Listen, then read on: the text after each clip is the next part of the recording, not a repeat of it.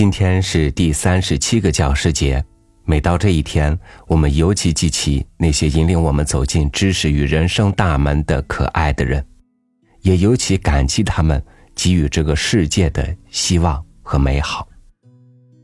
今天和您分享魏巍的文章《我的老师》。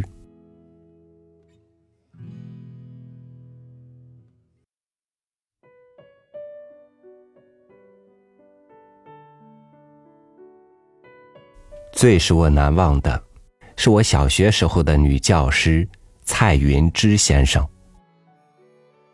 回想起来，他那时有十八九岁，嘴角右边有榆钱大小一块黑痣。在我的记忆里，她是一个温柔和美丽的人。她从来不打骂我们，仅仅有一次。他的教鞭好像要落下来，我用石板一迎，教鞭轻轻的敲在石板边上，大伙儿笑了，他也笑了。我用儿童的狡猾的眼光察觉，他爱我们，并没有存心要打的意思。在课外的时候，他教我们跳舞。我还记得他把我扮成女孩子表演跳舞的情景。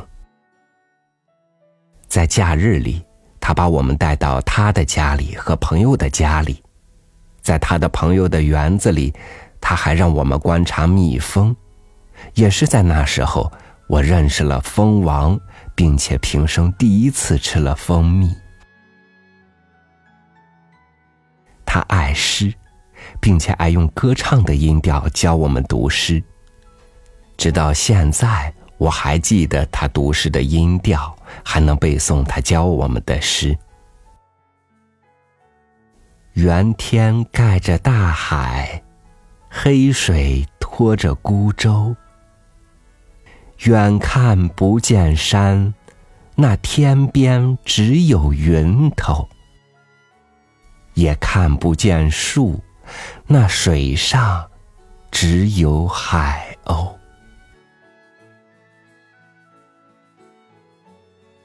今天想来，他对我的接近文学和爱好文学是有着多么有益的影响。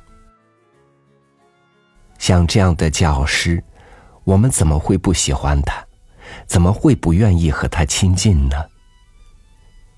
我们见了他，不由得就围上去。即使他写字的时候，我们也默默的看着他，连他握铅笔的姿势都给予模仿。有一件小事，我不知道还值不值得提他，但回想起来，在那时却占据过我的心灵。我父亲那时候在军阀部队里，好几年没有回来，我跟母亲非常牵挂他，不知道他的死活。我的母亲常常站在一张褪了色的神像面前焚起香来，把两个有象征记号的字条卷着埋在香炉里，然后磕了头，抽出一个来不问吉凶。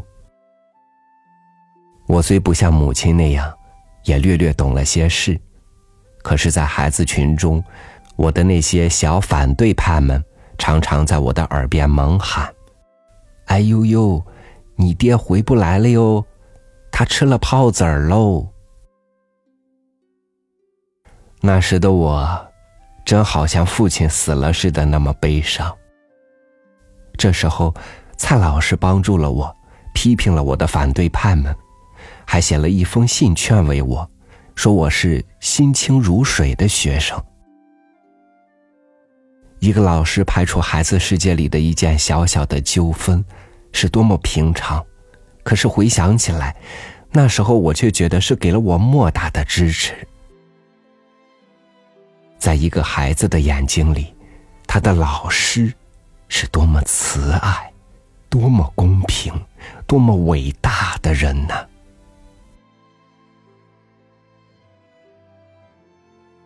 每逢放假的时候，我们就更不愿离开他。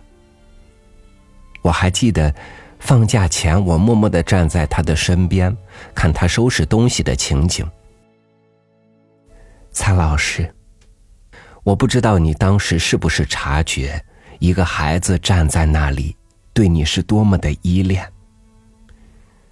至于暑假，对于一个喜欢他的老师的孩子来说，又是多么漫长。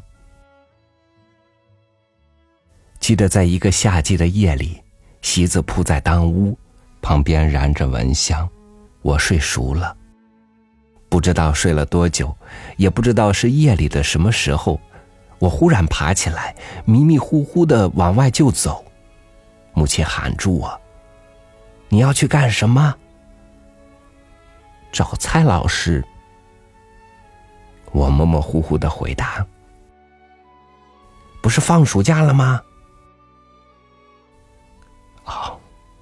我才醒了。看看那块席子，我已经走出六七尺远。母亲把我拉回来，劝说了一会儿，我才睡熟了。我是多么想念我的蔡老师啊！至今回想起来，我还觉得这是我记忆中的珍宝之一。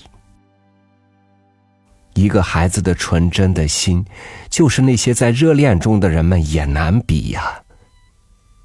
什么时候，我能再见一见我的蔡老师呢？可惜我没有上完初小就转到县立五小上学去了，从此我就和蔡老师分别了。虽然那时候我同样具有鲜明而坚定的立场。就是说，谁要说五小一个不字，那就要怒目而过，或者拳脚相见。可是实际上，我却失去了以前的很多欢乐。假如学校要做一律的制服，家里又做不起，这多么是一个孩子伤心呐！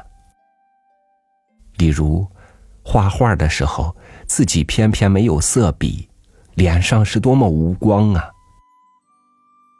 这些也都不必再讲。如果我还想讲讲我的另一位老师，这位老师姓宋，是一个严厉的人。在上体育课的时候，如果有一个人走不整齐，那就要像旧军队的士兵一样遭到严厉的斥责。尽管如此，我的小心眼里仍然很佩服他，因为我们确实比其他学校走得整齐。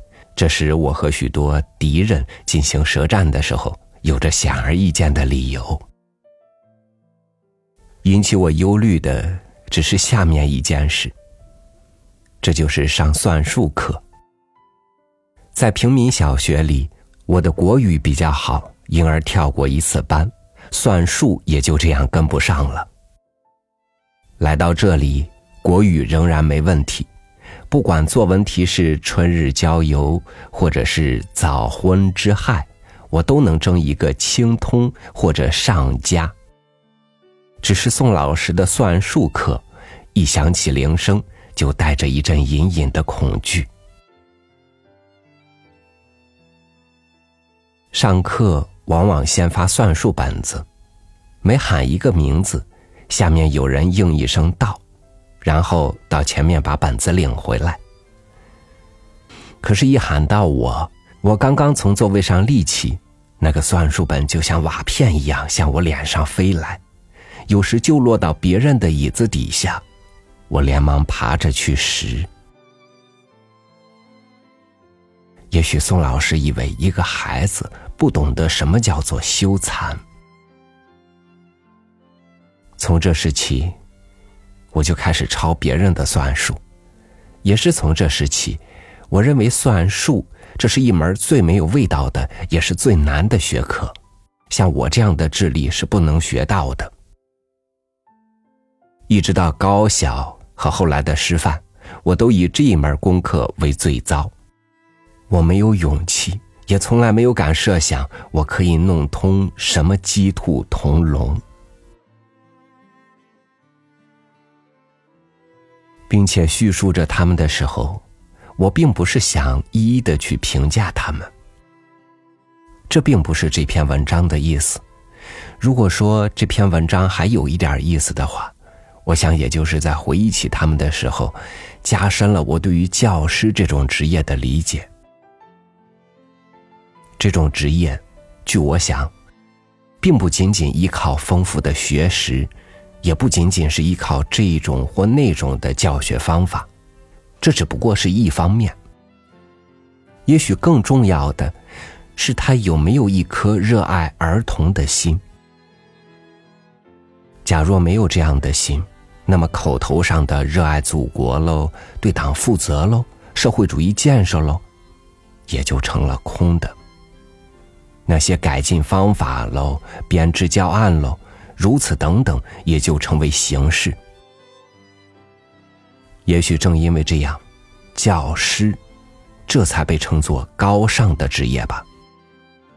我不知道我悟出的这点道理，对我的教师朋友们有没有一点益处。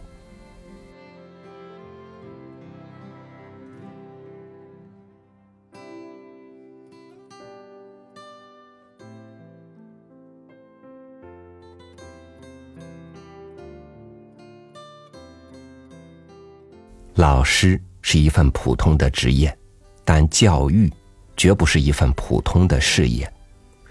新的社会形势下，老师的任务和压力也在发生着新的变化。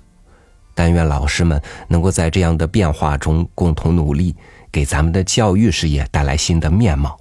也更愿意老师们能够得到社会和家长更多的尊重与爱护。好，祝愿所有的老师身体健康。生活幸福，教师节快乐！我是超宇，明天见。